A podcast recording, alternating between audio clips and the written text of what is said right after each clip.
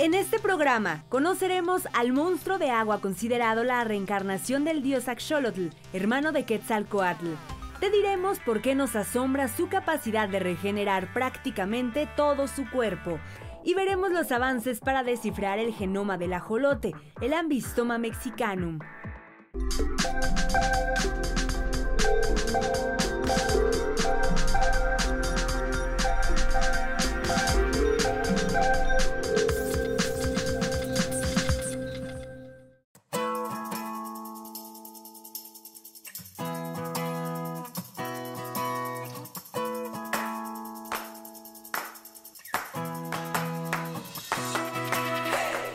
Bienvenidos a Factor Ciencia, yo soy Alejandro García Moreno. En esta ocasión me encuentro en Cuemanco, al sur de la Ciudad de México.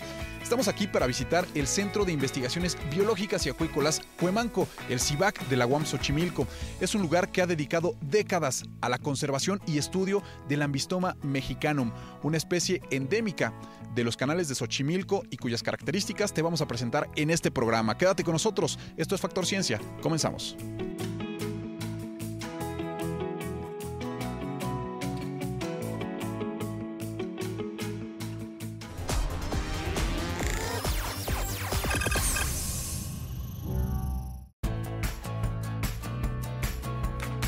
Al sur de la Ciudad de México se encuentra el Parque Ecológico de Xochimilco, un enorme proyecto de conservación que busca recuperar el desdibujado ecosistema que alguna vez albergó al antiguo Valle de la Náhuac.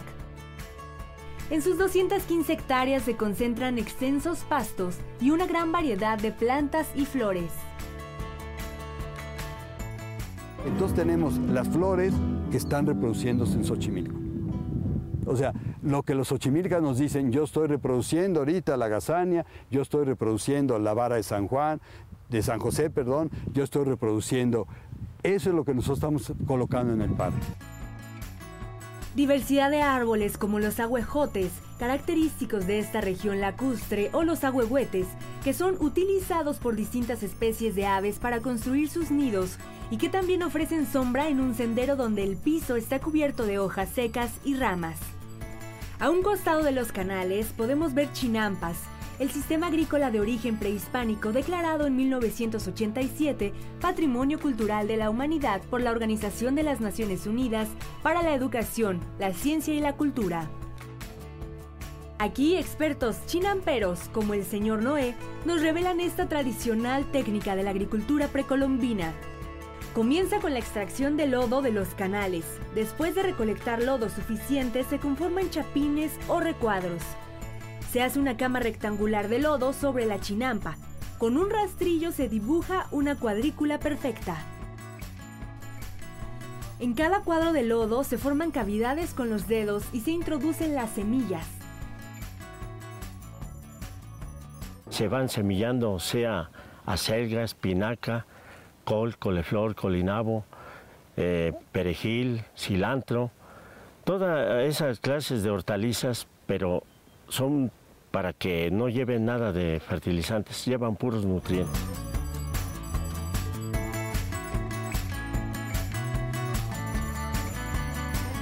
Nosotros lo, lo vendemos directamente a las amas de casa. Lo entregamos aquí al parque y se vende al, directamente a, al mercado Xochimilco. Chinampas, pastos, plantas, flores, árboles, aves, aire puro. Es solo una pequeña muestra de lo que es el Parque Ecológico de Xochimilco, el segundo pulmón más importante de la Ciudad de México después del bosque de Chapultepec. Sin embargo, enfrenta grandes desafíos. Uno de ellos es impedir que la implacable mancha urbana siga avanzando. Tenemos también los retos de eh, los, las intenciones que hay de que al ser un espacio tan grande se pueden instalar aquí oficinas, juegos mecánicos o este, grandes invernaderos. La tarea es preservarlo con acciones continuas y permanentes para que nos sigamos maravillando con sorpresas como esta. Un pequeño ajolote mexicano, especie en peligro de extinción. Y el ajolote pues es su, su vida es eh, la profundidad. Y cuando nosotros sacamos lodo, pues ahí lo traemos. Pues digo, hay que conservarlo porque es una especie que está enémica, ¿no? De que pues se está perdiendo.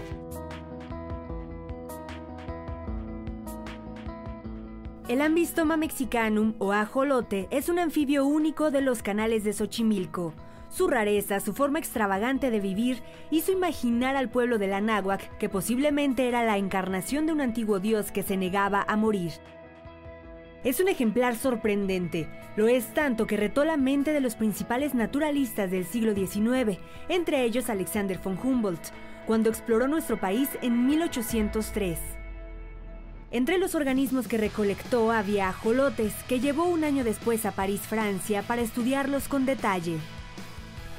A los expertos les llamaba la atención que un animal así de pequeñito pudiera guardar uno de los secretos más fascinantes de la naturaleza. Jamás llega a la edad adulta. Y sin embargo, al año de edad alcanza su madurez sexual. Tiene capacidad de reproducirse.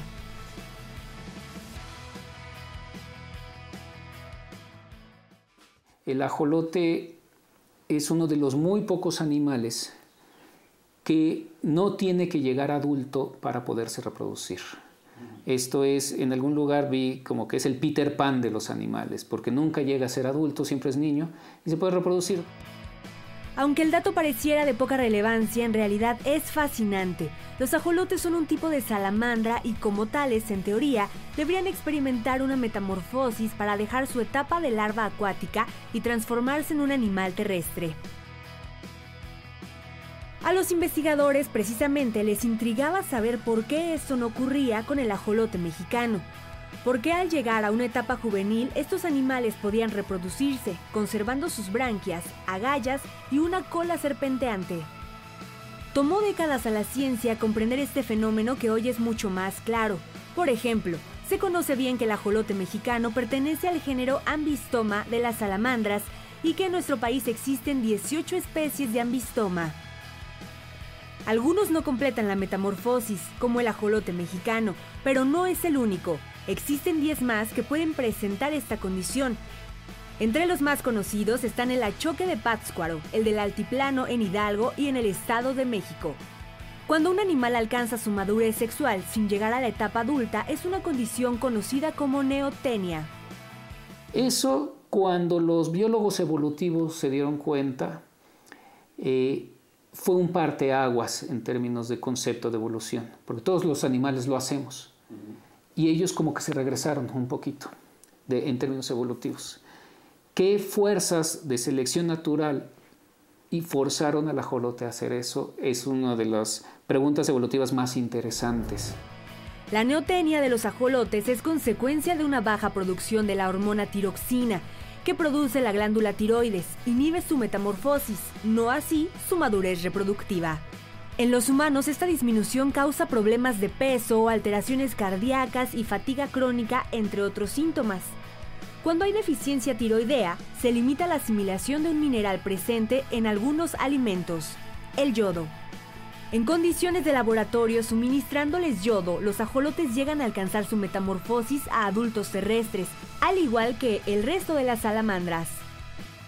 El ajolote mexicano, albino o parduzco, con una longitud de 30 centímetros, tiene una vida promedio de 15 años en el medio natural.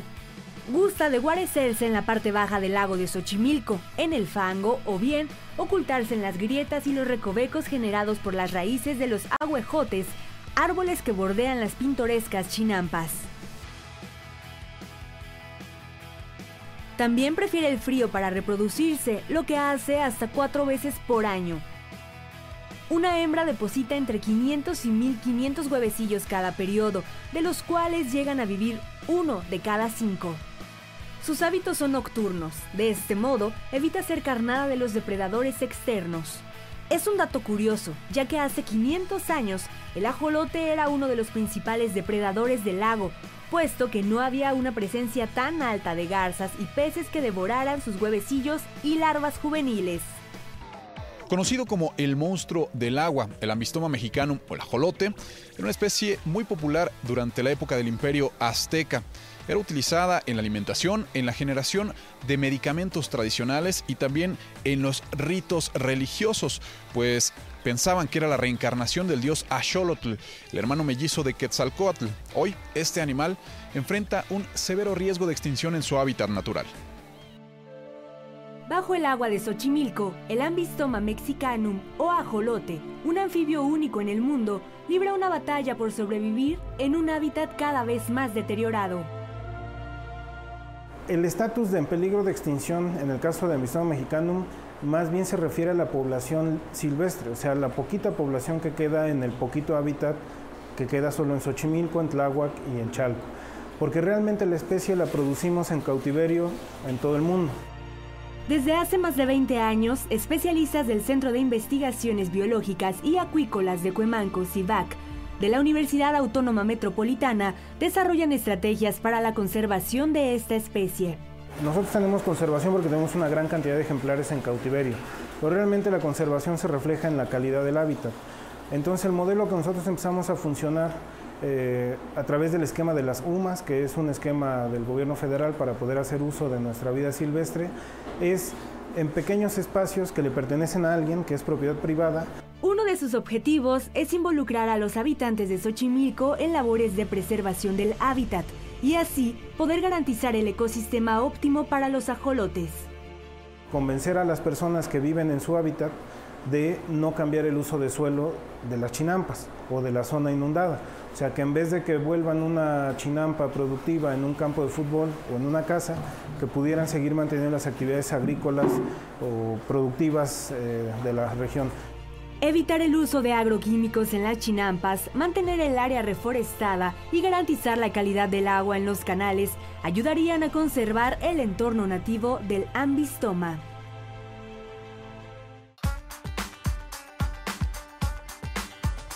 Los ajolotes son animales que pueden alcanzar su etapa adulta y madurez sexual sin perder condiciones de su etapa larvaria. A esta condición se le conoce como neotenia. Además, estos animales poseen capacidades únicas de regeneración de tejidos, por ello son de gran interés para la investigación científica. Diversos estudios en México y en otros países intentan comprender un aspecto fascinante de la biología del ajolote, su impresionante capacidad de regeneración. En la naturaleza, la regeneración de tejidos es un fenómeno normal. Por ejemplo, en los humanos ocurre con las células de la piel, pero esto es mucho más sorprendente en los ajolotes. Si pierden o lesionan severamente una extremidad, su cola, la médula espinal, incluso parte de su cerebro, lo pueden reconstruir completamente. Los científicos no saben con precisión por qué, pero trabajan en explicarlo. El doctor Jesús Chimal, del Instituto de Investigaciones Biomédicas de la UNAM, comenta que por ahora se sabe que cuando un ajolote se lesiona, en lugar de formar cicatriz, crea una capa delgada de piel con mucha rapidez, que sana la herida en 8 horas.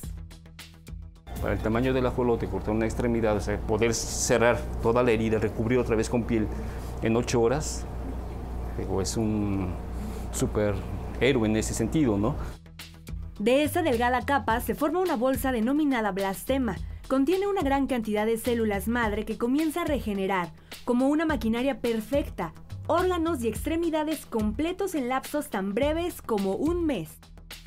Es un proceso sumamente detallado.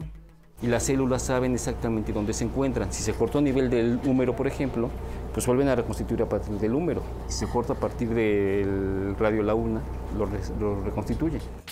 Jesús Chimal y su equipo tratan de comprender qué ocurre en este proceso. Y nosotros entre las cosas que hemos encontrado estamos más cercanos a poder identificar algunos de los receptores involucrados con esa señal que pueden estar participando. Es decir, ya decir, esta molécula es la que está involucrada. Estamos haciendo ese tipo de experimentos. En Irapuato, Guanajuato, en el Laboratorio Nacional de Genómica para la Biodiversidad, adscrito al Centro de Investigación y de Estudios Avanzados, el CINVESTAF, del Instituto Politécnico Nacional, otros especialistas aspiran a comprender la regeneración del ajolote, pero desde sus piezas más elementales, los genes. Lo vuelve uno de los vertebrados con la mayor capacidad regenerativa del planeta. es una labor que se antoja titánica. El genoma tiene, es 10 veces más grande que el del humano.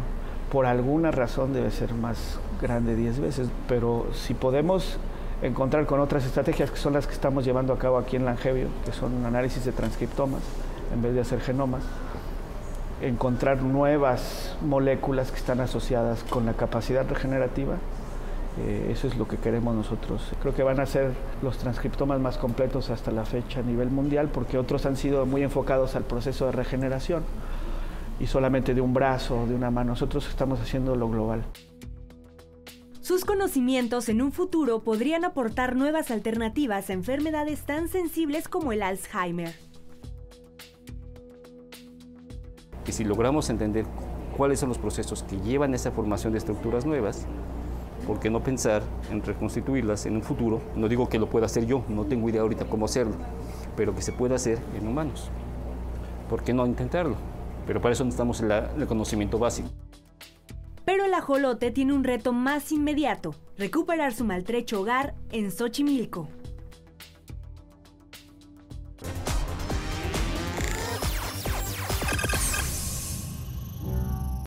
Nos encontramos con el doctor José Antonio Ocampo, él es coordinador del Centro de Investigaciones Biológicas y Acuícolas CIVAC de la Universidad Autónoma Metropolitana, aquí en Xochimilco.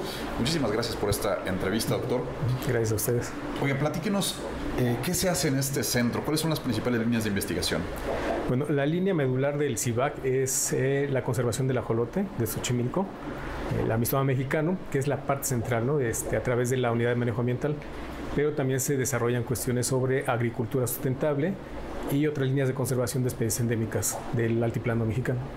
Justamente el, ajolote, el ambistoma mexicano, es lo que nos tiene en, este, en esta ocasión con ustedes. Platíquenos la importancia de esta, de esta especie. ¿Cuáles son las principales características? La más importante es la regeneración de tejidos. ¿no? A estos animales, si se les amputa una, una, extremidad, parte de la cola, no vuelven a regenerar. Incluso eh, cuando hay una amputación, prácticamente no sangran, no tienen un mecanismo de defensa muy, este, muy eficiente. Si llegan a perder un miembro, es prácticamente nulo, ¿no? No, no, no, no pierden sangre. ¿Por qué? Por las condiciones en las que viven. Son animales que viven en el fondo, en los lodos.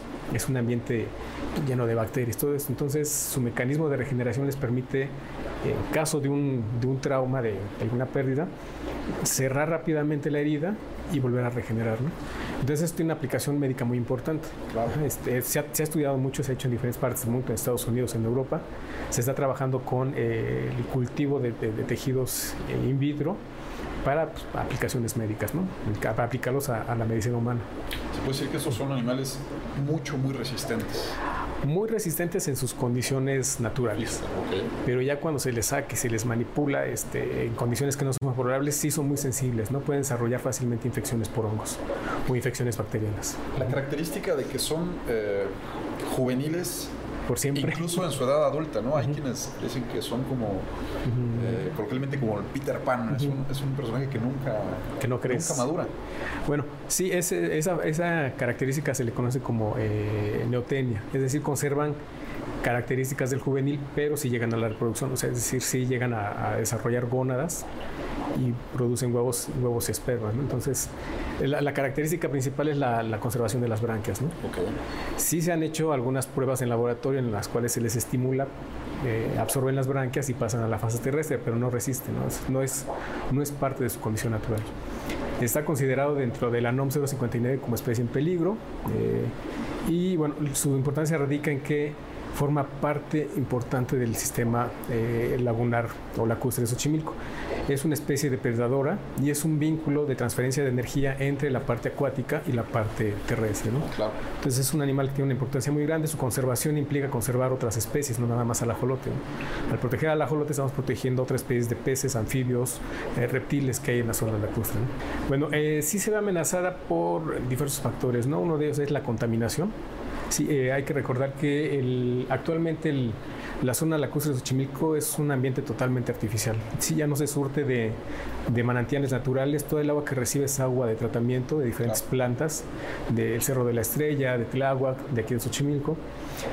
E, eso nos genera un problema, ¿no? De, por contaminación, aparte hay contaminación de los drenajes que se vierten directamente, está la contaminación eh, eh, por ruido, que los fines de semana es más evidente cuando se llena esto de gente de que viene a la fiesta, el crecimiento de la mancha urbana que ha ido invadiendo poco a poco la zona chinampera, eh, y otra parte muy importante es la introducción de especies exóticas invasoras, ¿no?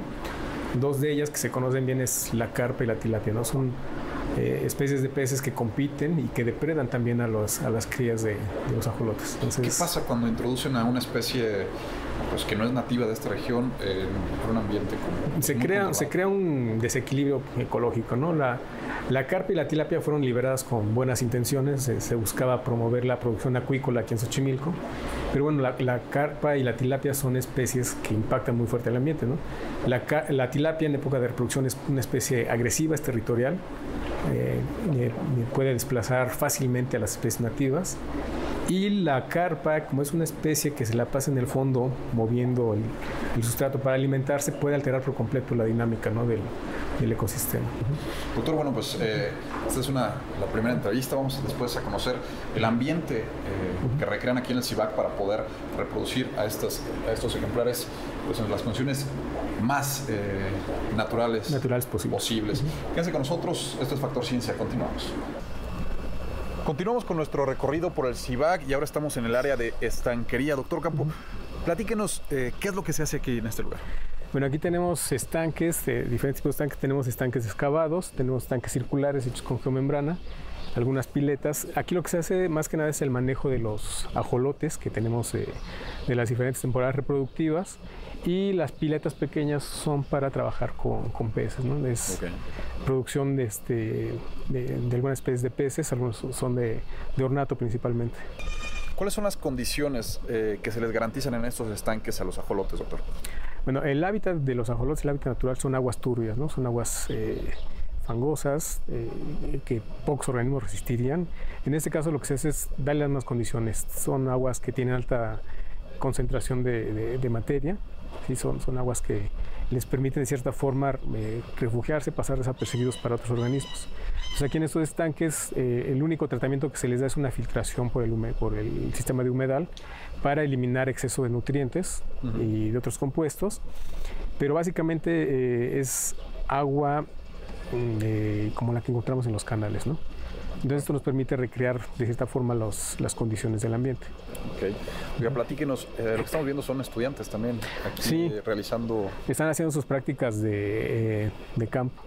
Vienen alumnos de la unidad, de aquí de la UAM Xochimilco, vienen también de otras unidades, como UAM Iztapalapa, UAM Capozalco, de otras eh, divisiones, porque aquí básicamente lo que se trabaja es la parte de biología, la carrera de biología, la, la carrera de agronomía, pero también vienen alumnos de diseño, ¿no? que vienen a, hacer propuestas sobre mejoras en el centro, vienen algunos de sociales que tienen que ver con la parte eh, de, trabajo con los chinamperos, es decir, vienen diferentes instituciones también, ¿no? de la UNAM, del Politécnico, viene gente de otros países a, hacer algunas cuestiones aquí, ¿no? este, artistas que han venido a, buscar información sobre el ajolote. Te agradezco mucho esta entrevista. Gracias a ustedes. Nosotros continuamos en Factor Ciencia, quédense con nosotros.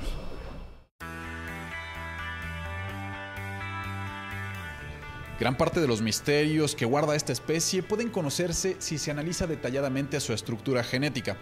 Por ello se realizan esfuerzos internacionales para secuenciar el genoma del ambistoma mexicano, y en ellos colaboran científicos del Angevio, el Simvestab Irapuato. Por su aspecto físico, los aztecas consideraban al ajolote como el monstruo del agua, Hoy se sabe que en los genes de este animal podrían estar las respuestas para avanzar en medicina regenerativa e incluso combatir enfermedades oncológicas.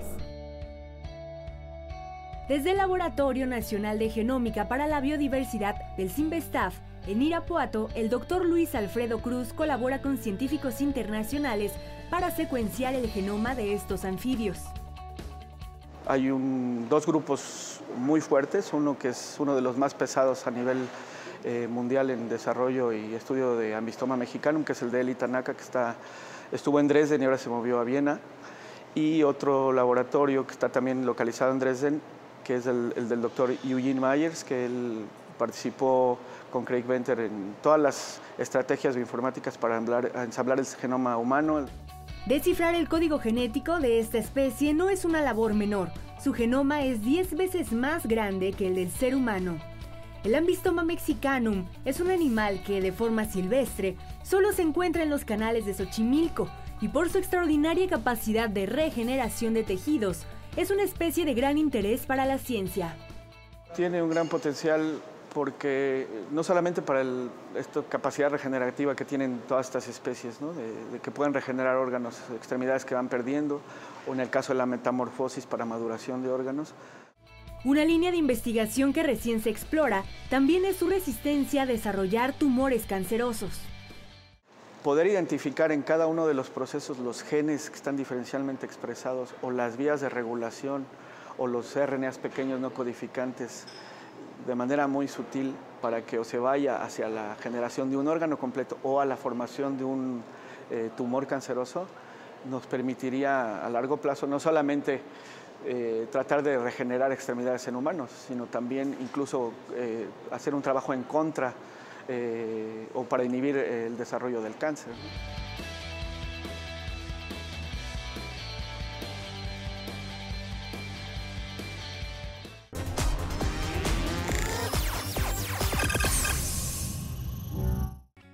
Espero que hayas disfrutado de este programa que realizamos en CIVAC de la UAM Xochimilco y que hayas aprendido mucho sobre la importancia del ambistoma mexicano. Yo te recuerdo que puedes seguirnos en Twitter, Facebook, visitar nuestro portal o descargar cualquiera de nuestros programas a través de iTunes. Y no olvides que seguimos investigando lo que ocurre en el mundo de la ciencia y la tecnología para llevarlo hasta tu pantalla. Yo soy Alejandro García Moreno y esto fue Factor Ciencia. Te espero la próxima semana.